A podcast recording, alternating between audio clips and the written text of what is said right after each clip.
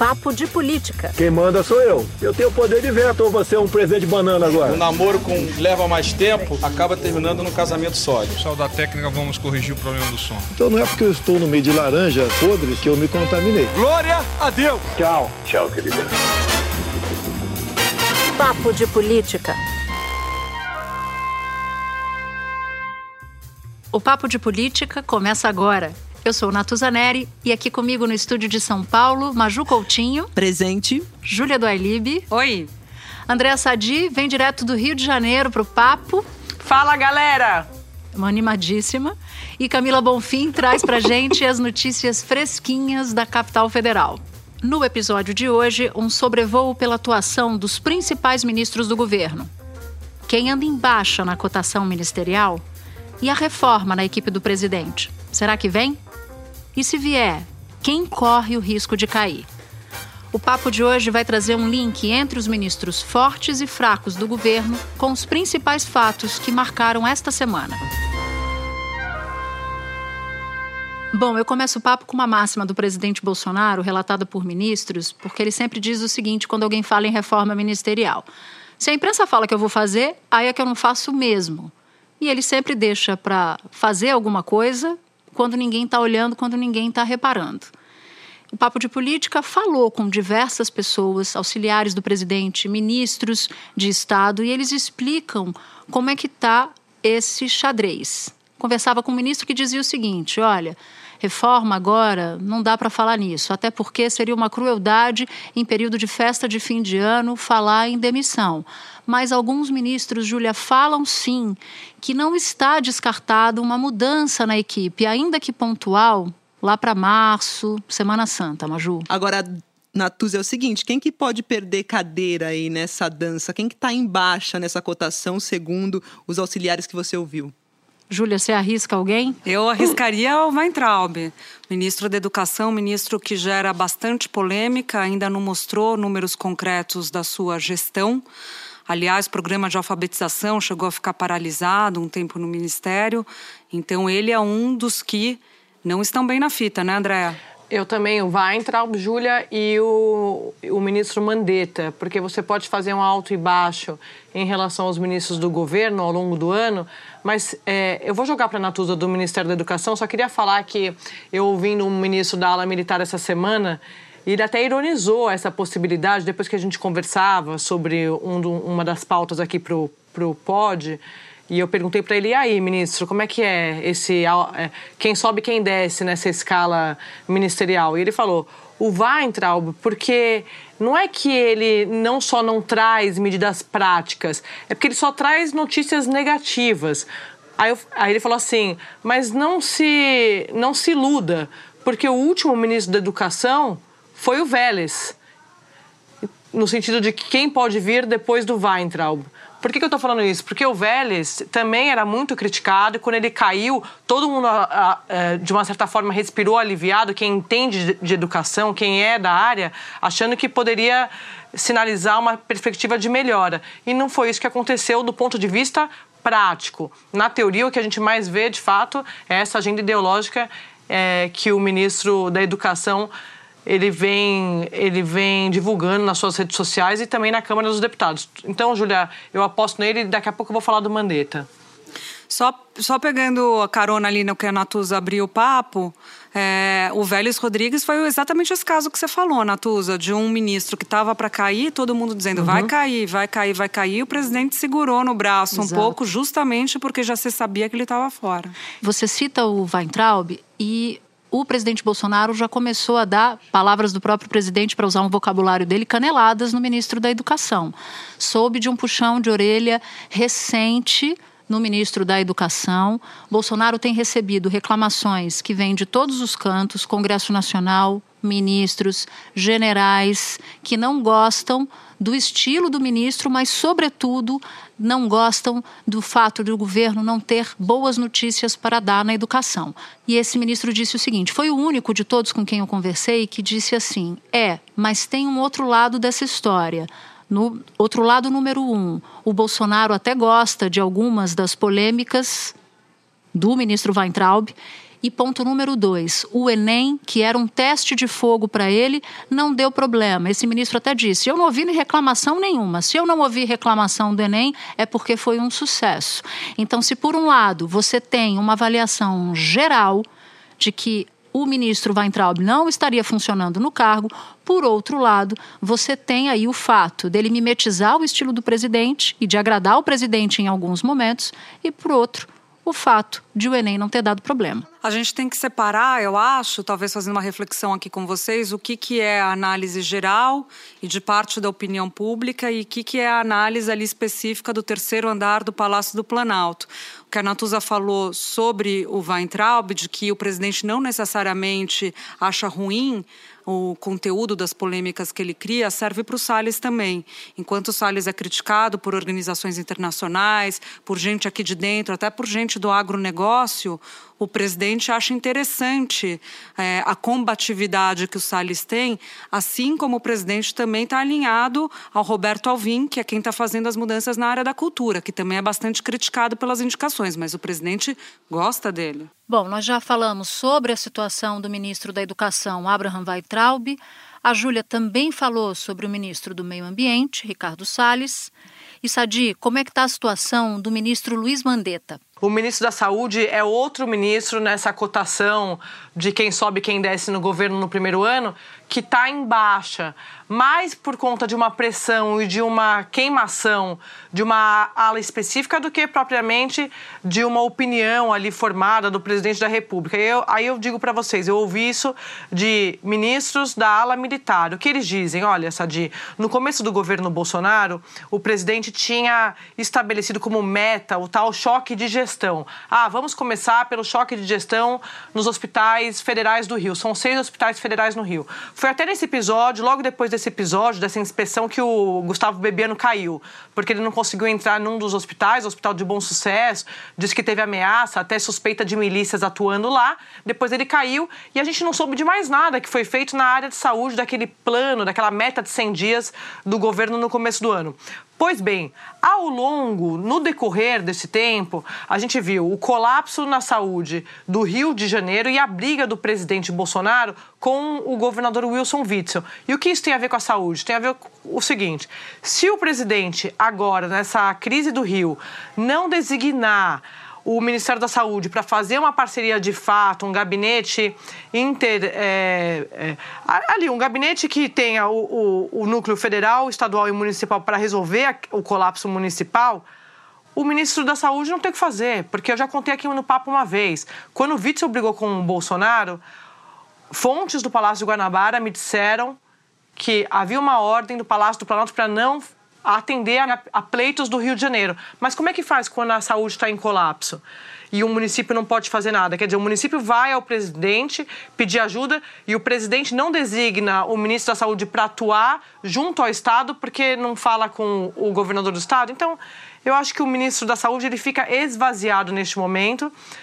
Tem também a, a, queixa desses ministros generais de que o segundo e terceiro escalão estão cheios de problemas ali, de indicações políticas. Então, por isso que eu acho que ele também está no radar e está na mira desses ministros que estão embaixo. Sadi, você cita o Mandetta e o ministro do presidente Bolsonaro disse o seguinte: tudo bem, saúde no Rio de Janeiro é dramática, olha só os escândalos de corrupção que aconteceram nos últimos anos, não dá para deixar de colocar nessa conta, não dá para deixar de colocar na conta do prefeito Marcelo Crivella, mas também tem gente no governo colocando na conta do ministro da Saúde. Não dava para ter chegado nesse ponto, ainda mais num estado que é a base eleitoral do presidente da República.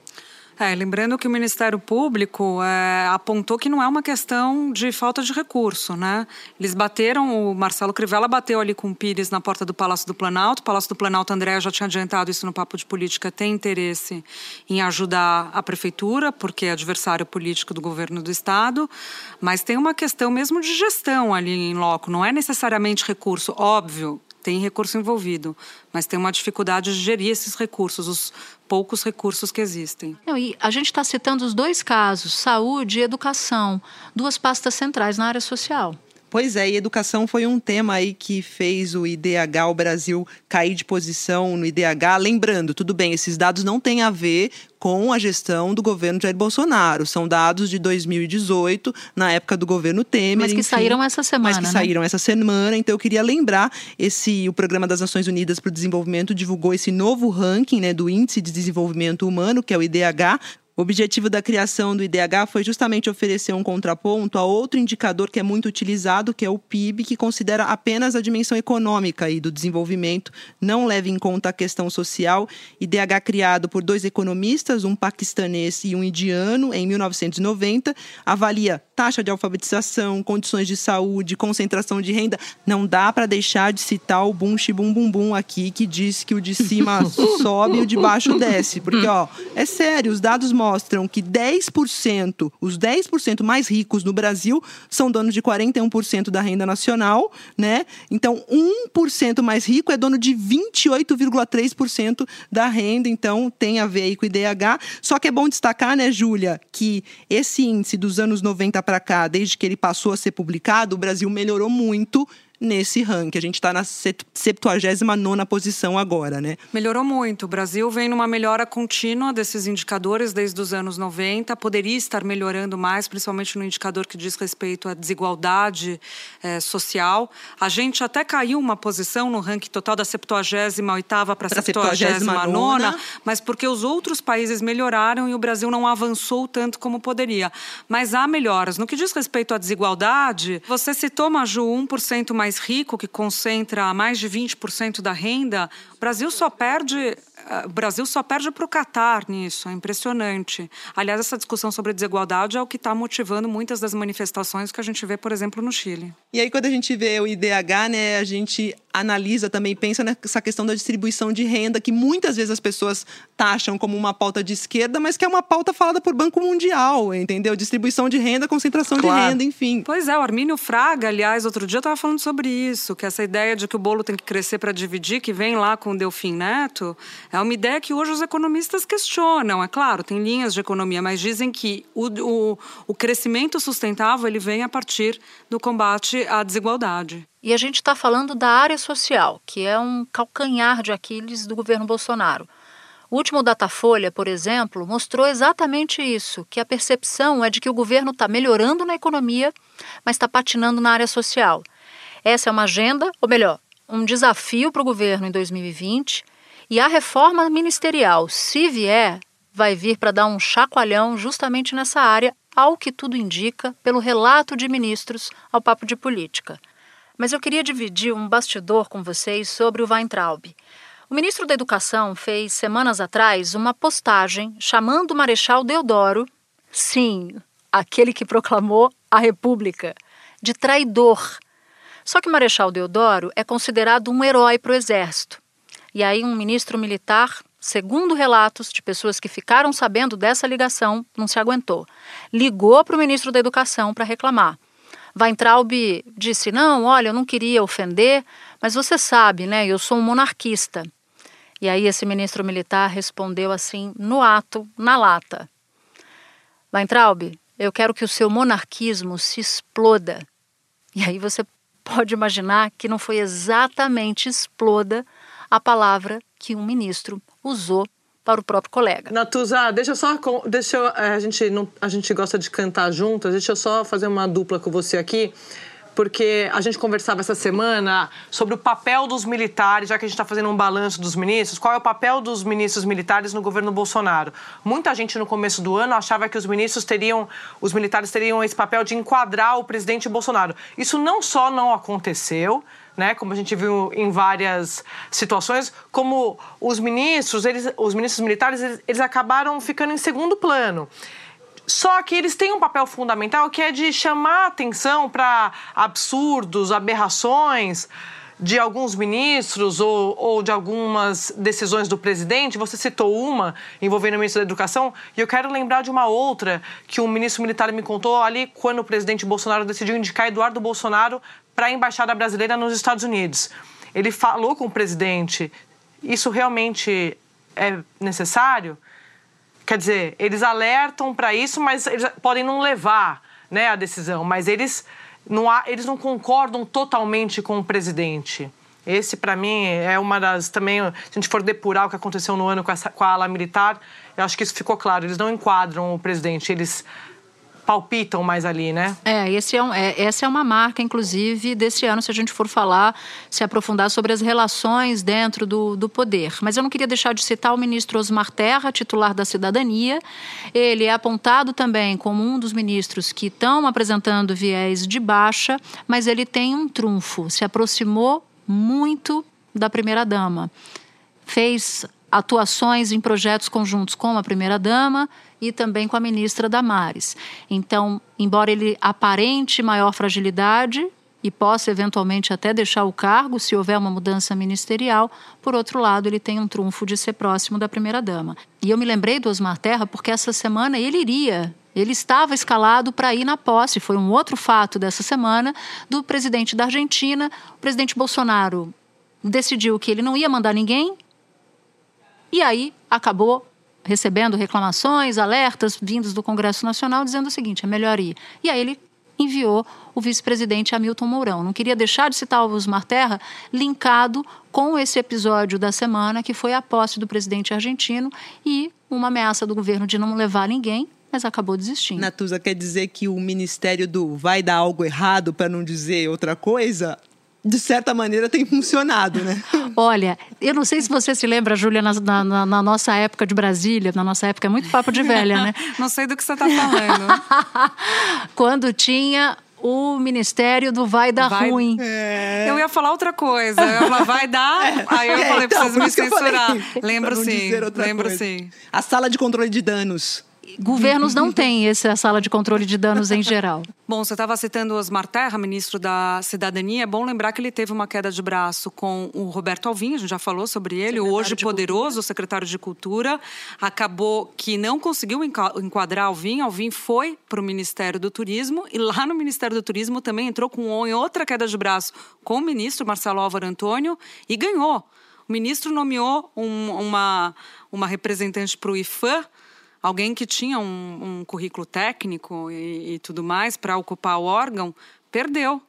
Perdeu, teve que desnomear hora de, horas depois. Só para falar do Alvin, se eu fosse resumir a avaliação dele no, no Palácio do Planalto hoje, é ele está escalado para limpar, para corrigir os erros de Osmar Terra na área da cultura. É assim que ele é tratado hoje no Palácio do Planalto. Já que a Júlia citou Marcelo Álvaro Antônio, ministro do Turismo, que anexou a Secretaria de Cultura, vamos chamar Camila Bonfim para esse papo, porque ela tem apuração sobre isso? Oi meninas, oi para todo mundo que está ouvindo o nosso Papo de Política. Vou falar nessa nossa edição ministerial sobre Ministério da Cultura e Turismo, recém-unidos por decisão do presidente. A minha apuração aqui para o papo é a seguinte: o presidente Bolsonaro não está plenamente satisfeito ou convencido de que isso resolve o problema, juntar as duas pastas. Ele está sendo aconselhado por ministros a acabar com o Ministério do Turismo, determinar a extinção da pasta mesmo. Com isso, os assuntos do ministério seriam tocados pela Embratur, que acaba de ser turbinada agora, ganhando aí um status de agência, e o presidente poderia se livrar da pedra no sapato no discurso de moralidade que o Marcelo Álvaro Antônio acabou se tornando dentro do governo por causa daquele caso dos laranjas do PSL. Ainda não há martelo batido para acabar com o ministério, mas essa possibilidade, meninas, está no radar do presidente. Qual o foco de resistência dele? O Jair Bolsonaro tem uma dívida de gratidão com o Marcelo Álvaro Antônio. No dia da facada, o Marcelo Álvaro Antônio estava do lado dele, inclusive ajudou a abrir caminho ali entre as pessoas para que Bolsonaro fosse atendido o mais rapidamente. E a gente sabe que esse atendimento rápido fez muita diferença. Por outro lado, Bolsonaro também avalia que, em termos de gestão, tem que dar alguns passos em direção a seus eleitores. E aí, essa possível extinção do Ministério do Turismo seria uma uma saída viável, que não seria cruel. Fazendo ali uma terceira via para viabilizar uma saída no governo que está custando caro politicamente, principalmente para a bandeira de combate à corrupção. Ô, gente, não dá para esquecer que também teve a suspensão da nomeação do Sérgio de Camargo lá para a Fundação Palmares, já que a gente está falando da área da cultura, que a gente não sabe até que momento essa suspensão vai durar, né? Que ele tinha sido nomeado para assumir a presidência da Fundação Palmares, mas tem toda aquela polêmica do Sérgio de Camargo que relativiza escravidão e também é contra movimentos negros numa fundação que é justamente para defender a comunidade negra.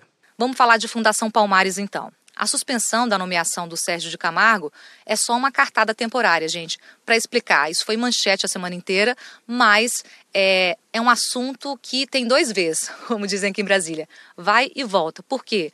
O governo tem o Sérgio de Camargo em altíssima conta, ideologicamente falando. E também porque ele é apadrinhado do Roberto Alvim, que é o secretário especial de Cultura, que tem carta branca do presidente. E como a Natuza já cantou, o Roberto Alvim manda mais que o ministro.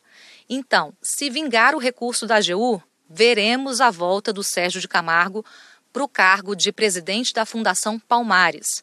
É isso que o governo quer fazer, está só esperando mesmo avançar o passo jurídico formal, porque dentro do governo o Sérgio de Camargo verbaliza as opiniões e as ideologias do presidente Jair Bolsonaro.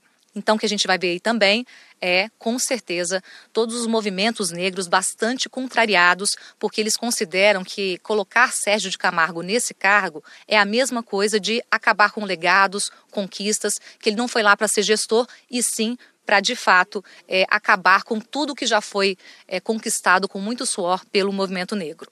É isso, meninas. Um beijo. Até semana que vem. Beijo para todo mundo que está ouvindo a gente. Tchau, tchau. Vejo, Camila. E ao que tudo indica, essa guerra cultural continua. E a única coisa que a gente pode afirmar nessa área é que o secretário de Cultura, Roberto Alvim, está cada dia mais forte. A gente já tinha dado uma palhinha sobre isso no episódio passado. Só que se de um lado o governo ainda quer defender Sérgio Camargo, de outro lado, parece haver aí um ensaio de uma guinada ao decidir nomear André Sturme para a Secretaria de Audiovisual. É, não dá para saber ainda. É, André Sturme, de fato, é alguém do mercado, sinaliza para o mercado, mercado, tem uma experiência na área cultural, foi secretário aqui em São Paulo, mas, ao mesmo tempo, o governo não recuou da nomeação do, é, do Sérgio Camargo. Então, quer dizer, sinaliza de um lado uma sinalização ainda bastante frágil e mantém a política de outro. O que tudo indica, essa guerra cultural vai continuar e Roberto Alvim está muito fortalecido. Aliás, numa eventual reforma ministerial cotado para virar ministro, isso, não? Exatamente, isso que eu ia falar. O que sinaliza todas essas mudanças essa semana é que Alvim sobe e Osmar, Osmar Terra desce. Não só Osmar Terra, mas também Marcelo Álvaro Antônio, que é o chefe formal de Roberto Alvim. Bom, sobre os rumos do governo na área da cultura, o que, que o governo está promovendo nisso, a gente ouviu o produtor Rodrigo Teixeira, que é o produtor da Vida Invisível, filme que foi proibido pela Ancine de ser veiculado para os seus servidores nessa semana. A cultura brasileira está sendo desmontada. Eu acho que a gente teve aí durante esses próximos, esses últimos três, quatro meses um, uma apresentação de nomes para liderar a cultura brasileira que não tem capacidade de gestão e capacidade é, e sensibilidade para gerir. Acho que hoje a gente teve uma, uma mensagem positiva, que é trazer o André Sturm para ser secretário do audiovisual. Eu acho que é um bom nome, mas ainda tem muita mudança para acontecer para que que a área cultural dentro desse governo tenha um respaldo da classe artística que no momento não tem nenhum e está longe de ter.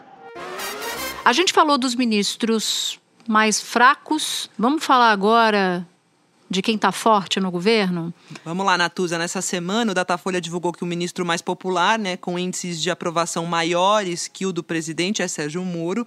Ele, além de ser conhecido por 93% das pessoas, tem o seguinte: 53% consideram a atuação de Moro no governo como ótima ou boa. E agora, antes de passar a bola para vocês, eu preciso falar um pouquinho mais da Damares, a ministra dos Direitos Humanos, Mulher e Família. É a segunda ministra mais bem avaliada do governo Bolsonaro. Ela tem 43% de aprovação. Então, avaliada, isso entre os que conhecem a ministra. Ou seja, ela está no índice ótimo, bom, ela está em segundo lugar. Ela passou o ministro Paulo Guedes, que ficou em terceiro. Bom, é importante, Sadi, mencionar algo que a gente, resgatar algo que a gente falou no episódio passado, que é um processo de bolsonarização do ministro Sérgio Moro. Ele, nessa semana, avançou uma casa a mais nesse sentido. Ele defendeu o chefe, Bolsonaro, e disparou contra o presidente da Ordem dos Advogados do Brasil. Isso porque o presidente da ordem criticou apoiadores do presidente, genericamente, e disse que eles têm, esses apoiadores, abre aspas, desvio de caráter, fecha aspas. Ato contínuo, Moro contra-ataca e disse pelas redes sociais: tenho grande respeito pela OAB, por sua história, pela advocacia. Reclama o presidente da OAB que não é recebido no Ministério da Justiça. Terei prazer em recebê-lo. E aí vem a parte importante que eu quero frisar tão logo abandone a postura de militante político partidário e as ofensas ao presidente da República e a seus eleitores. Isso, para mim, foi o ponto degrau mais alto atingido por Sérgio Moro na defesa do presidente da República. Foi o, a defesa mais rasgada, Júlia, feita por ele. Bom, Natuza, diferente do que ele dizia lá no começo do governo, né? Vamos lembrar. Eu sei que no passado houve ministros da Justiça e da Segurança Pública ou ministros da Justiça que se sentiam à vontade para agir como se fossem advogados né, de posições ou membros do governo. Uh, eu acho que isso não cabe ao ministro da Justiça ou da Segurança Pública. Bom, lembrando que essa foi uma entrevista dada pelo ministro Moro à Globo News quando ele disse isso. Eu queria voltar num ponto que você falou de Supremo Tribunal Federal, porque alguns ministros estão entendendo essa bolsonarização do ministro Moro justamente como uma tentativa de ser a primeira indicação para o Supremo Tribunal Federal. Qual é o plano do ministro Moro? Como eu já adiantei um pouquinho aqui no papo de política, se o ministro não for indicado na primeira vaga para o Supremo Tribunal Federal, ele até topa hoje, tá, gente, colocando sempre essa ressalva, hoje ficar a esperar a segunda vaga. Mas o entorno do ministro acha que a segunda vaga é, na prática, uma armadilha. Por quê? Porque está muito próximo de 2022. Aí vai vir o governo com papo de que é uma missão, de que ele precisa do ministro Moro na vice para a chapa de fato ser imbatível. E aí eles vão para as cabeças nas eleições. Agora, quem não está nada feliz com essa história, claro, é o próprio ministro Moro que acha que neste momento isso tira esse cenário que ele gosta, que é voltar para o judiciário. E tem muita gente dizendo que o vice-presidente Hamilton Mourão não gostou também, porque tem essa vaga está ocupada. Eu conversei com o Hamilton Mourão nesses últimos dias a respeito disso. Ele disse que não está chateado, que se a chapa, que a primeira coisa que o governo precisa fazer é trabalhar para chegar a 2022. Depois disso, se o presidente achar que para a reeleição a chapa mais forte é com o Moro, que para ele tá bom, porque ele é um soldado e tá certo, vamos embora. Mas é isso. Eu ouvia de um ministro a seguinte avaliação: o que que Bolsonaro ganha fazendo a primeira indicação do ministro Moro para o Supremo. Ele não ganha absolutamente nada. Primeiro que ele ganhará um ministro do Supremo independente, recuperando o poder da caneta de juiz que teve, que abandonou. em segundo lugar, porque interessaria ao presidente deixá-lo em banho-maria, esperando o cenário de 2022 e talvez precisando dele pela força que ele tem hoje, como a Maju traz o dado da pesquisa Datafolha, aí sim disputar numa chapa forte, mas com um cenário que só se estabeleceria ou só ficaria claro em 2022. Portanto, pode não ser a primeira, talvez até não seja a segunda. Vamos ver o que, que vai acontecer. O destino do ministro Sérgio Moro ainda está em aberto. Bom, o Papo de Política fica aqui. Roteiro e edição: Daniela Abreu.